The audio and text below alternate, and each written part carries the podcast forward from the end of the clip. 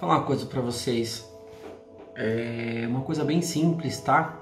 Mas mudou bastante a minha mentalidade, a minha vida depois que eu entendi isso. Eu vejo muitas pessoas é, cheias de atividades, né? E atividades demais provoca algo que chama ativismo. Né? É um momento em que você começa a fazer tantas coisas, tantas coisas, tantas coisas. É, você se enche de tarefa, de compromisso, de reuniões, é, de coisas que você marcou às vezes com a mesma pessoa, com, às vezes com pessoas diferentes. Você é uma pessoa extremamente ocupada que não tem tempo para nada, tá bom? É, esse é o ambiente do ativismo né? e às vezes as pessoas que estão na, nesse ativismo elas estão pautadas numa coisa falando assim olha eu estou fazendo mas eu estou fazendo para Deus. É, é a obra de Deus porque eu preciso fazer para Ele né? eu preciso fazer para Ele. Cara isso cansa.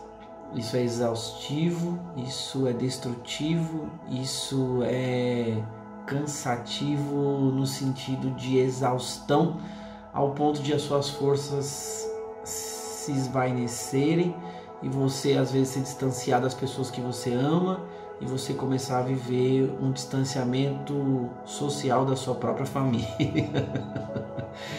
se fala tanto de distanciamento social nos nossos dias, mas é incrível como a gente pode viver um distanciamento social da nossa própria família porque está fazendo coisas para Deus.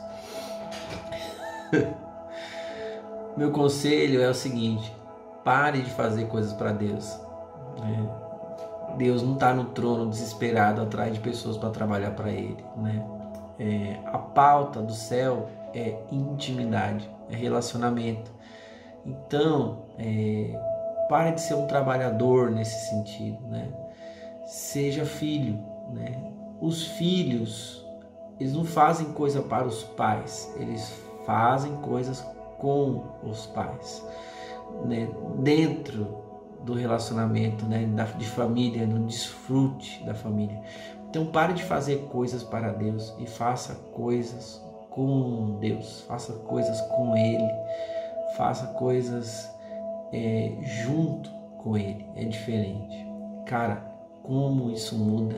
Isso transformou a minha forma de enxergar o Evangelho, da forma de enxergar a Deus, a forma de enxergar Jesus, a forma de enxergar a mim mesmo e toda a minha vida, né? Pare de fazer as coisas para Ele e faça as coisas com Ele. Acorde convidando-o para entrar dentro daquilo que você quer fazer. Ele mora em nós, ele habita em nós, ele não é um Deus de longe, ele é um Deus de perto, ele é um Deus de perto, de muito perto, né? de, de estar ali num relacionamento de abraçar, de sofrer, de viver. A Bíblia diz que o amor é sofredor, não maltrata, não procura os seus próprios interesses. Então Deus ele está ali, cara, abraçado com você é, procurando é, você perceber que Ele está em você, Ele se move em você. Então faça coisas com Ele, cara. Muda tudo, porque você faz menos força, você sofre menos, você se distancia muito menos né, da sua família.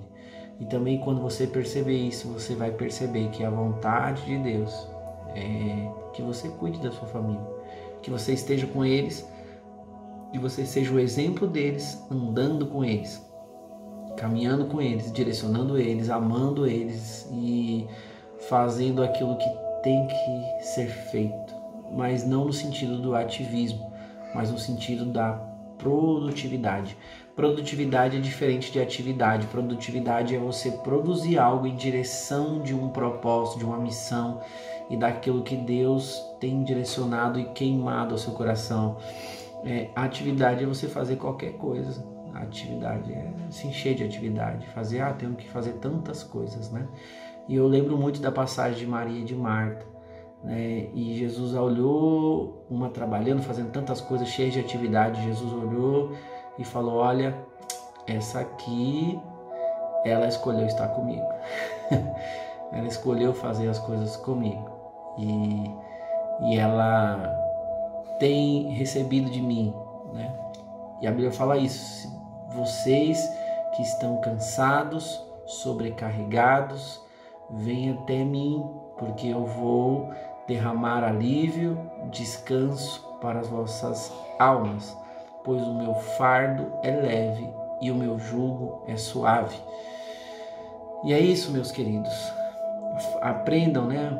É, isso é lindo. Aprendam a escolher a melhor parte. Aprendam a estar com Jesus e fazer as coisas com Jesus.